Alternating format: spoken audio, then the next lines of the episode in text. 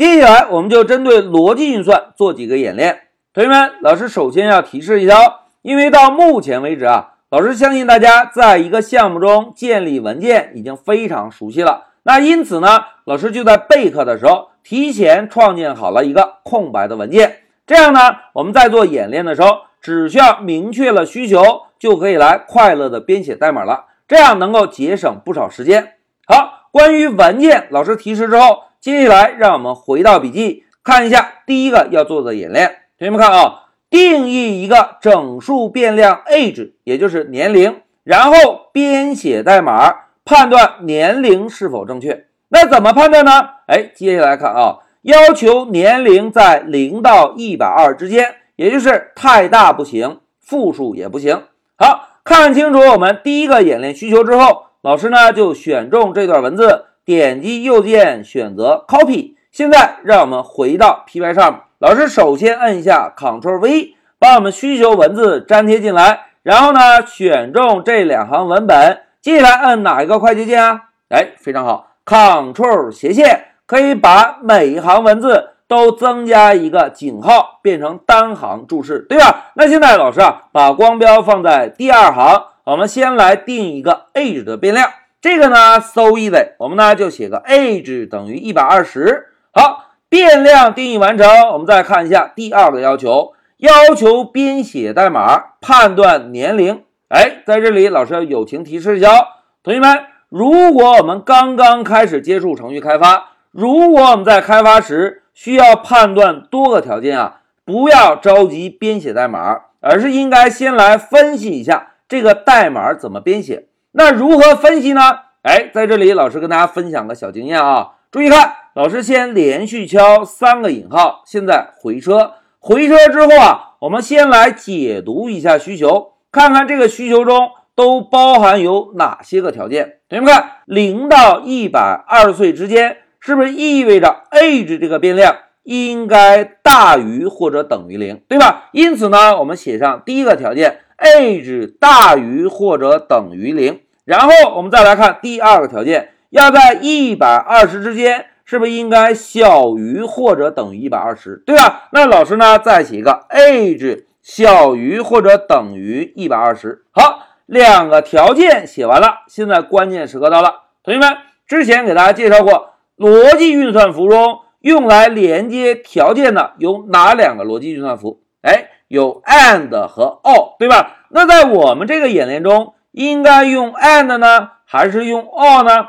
哎，在这里关键点到了，同学们要选择合适的逻辑运算符啊。我们可以首先假设一个数字，注意看啊，老师先写个一万。同学们，一万这个岁数是正确的年龄吗？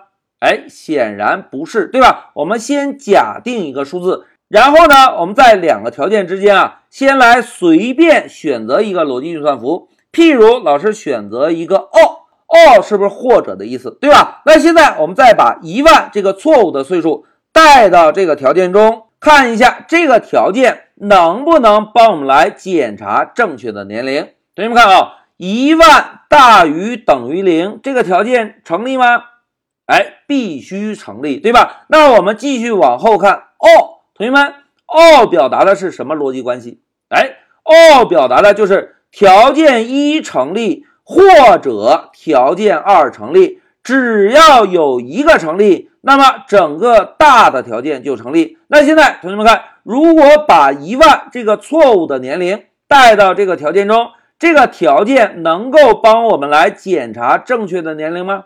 哎，显然不能，对吧？因此，我们通过分析之后，是不是知道？不能使用 or 这个逻辑运算符，对吧？那现在老师选中这段文字，做一个 Ctrl C，然后在下方呢把这个条件复制一下，再把 or 这个运算符改成 and。我们同样用这个错误的年龄带到 and 这个条件中来检查一下，这个条件能不能来帮我们检查年龄的范围？哎，同学们看啊，一万大于或者等于零这个条件成立吗？哎，必须成立，对吧？那接下来我们往后看，and 是不是表示前面的条件要成立，后面的条件同样也要成立，对吧？那现在来看，一万小于等于一百二十成立吗？哎，显然不成立，对吧？那通过我们的分析，同学们要完成这一小节的演练，我们应该使用 or 运算符还是 and 运算符啊？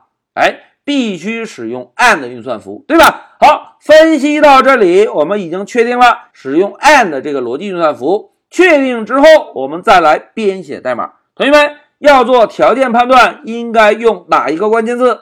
哎，非常好，用一个 if，对吧？然后我们增加一个空格，紧接着写上我们要判断的条件。老师呢就写一个 age 大于或者等于零，and 也就是并且 age 小于或者等于一百二十。好，条件写完之后，同学们。If 语的末尾应该增加个什么？哎，非常好，非常重要的冒号，对吧？那现在老师回车，同学们，如果条件成立，是不是意味着年龄正确，对吧？那现在我们就使用 print 这个函数啊，提示一下用户年龄正确。好，正确的提示有了之后，如果我们希望年龄一旦错误，同样做一个输出，应该怎么做呀？